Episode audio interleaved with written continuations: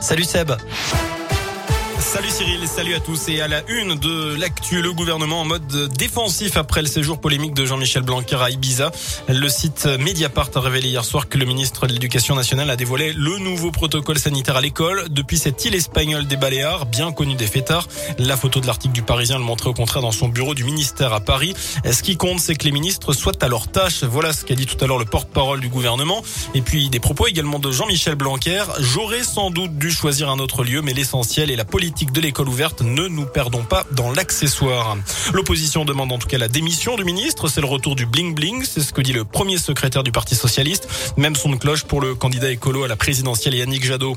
De quoi en tout cas donner du grain à moudre aux syndicats qui appellent à une nouvelle journée de mobilisation dans les écoles ce jeudi.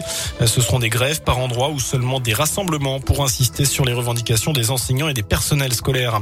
Dans ce contexte, le Conseil constitutionnel rendra sa décision vendredi sur les deux recours déposés par la France insoumise les parlementaires socialistes au sujet du pass vaccinal. Le gouvernement se veut optimiste sur la décrue de la cinquième vague. La situation se stabilise en réa autour de 3900 depuis quelques jours.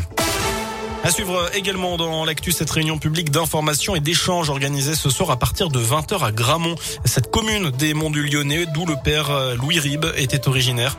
Les diocèses de Lyon, Grenoble-Vienne et Saint-Étienne ont reconnu jeudi dernier que cet artiste peintre décédé en 94 avait agressé sexuellement plusieurs enfants dans les années 70 et 80. Les faits sont prescrits, mais la souffrance des victimes est toujours là. Notez que des œuvres du père Ribes sont exposées dans des églises de la région. Certaines communes ont décidé de les retirer.